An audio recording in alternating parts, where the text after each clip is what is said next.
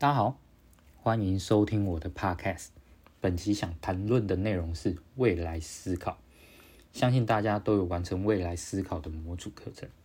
那不知道各位对未来思考工作坊那一天的课程内容有什么心得或启发呢？接下来听听我的课程前后的想法吧。在课程前，未来思考对我来说就是一种思维。大家应该都有听过《孙子兵法》吧？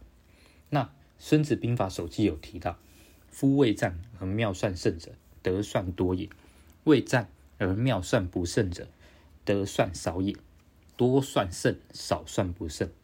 而况乎无算乎？吾以此观之，胜负见矣。”那此段妙算的白话文解释就是：古时战前，君主在宗庙里举行仪式，那会商讨作战计划。就已经用妙算这两词详细齐全、充分预估了所有的有利条件。开战之后，往往会取得胜利。那妙算未详尽者，少去分析有利的条件，那开战之后很少就能取得胜利。那在何况无算乎？无以此观，胜负见矣。那就是更何况开战前既无妙算，那战前的妙算的多寡。其实也结合敌我方实际的状况，那再进行考察，那以及分析谁胜谁负，那其实很明显的就能显现出来。那换言之，妙算也是一种技法，它就是一种战略性思维。那如同未来思考的概念，大家透过多种的未来，甚至在课程中学到的反侧双变相，那在课堂间工作坊。那一天练习用的公牛理论，都是在评估现状的各种条件，那以及未来各种情境下的好坏分析，这推敲了未来的发展的思维，那是不是跟刚刚妙算很接近呢？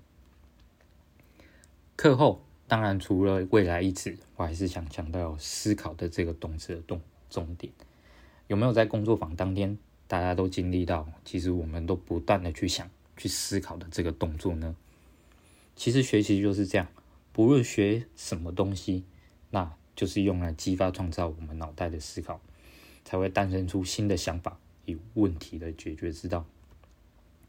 那在最后，不知道大家对邵老师工作坊的安排，那其中的意义有了解吗？嗯，以我个人的主观意识，那我的体悟是，其实永续生活就是环境资源。透过未来思考而产生的议题，人们开始在思考未来三十年、四十年，甚至五十年之后，地球所会发生的各种情境变化。那，所以我们正朝着我们正想要的未来，那我们用着什么样的方式，甚至定下的目标，在进行现在的每一个动作。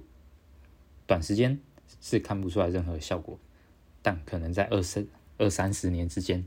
默默的放大了它的效益，朝着我们所推敲的未来迈进了。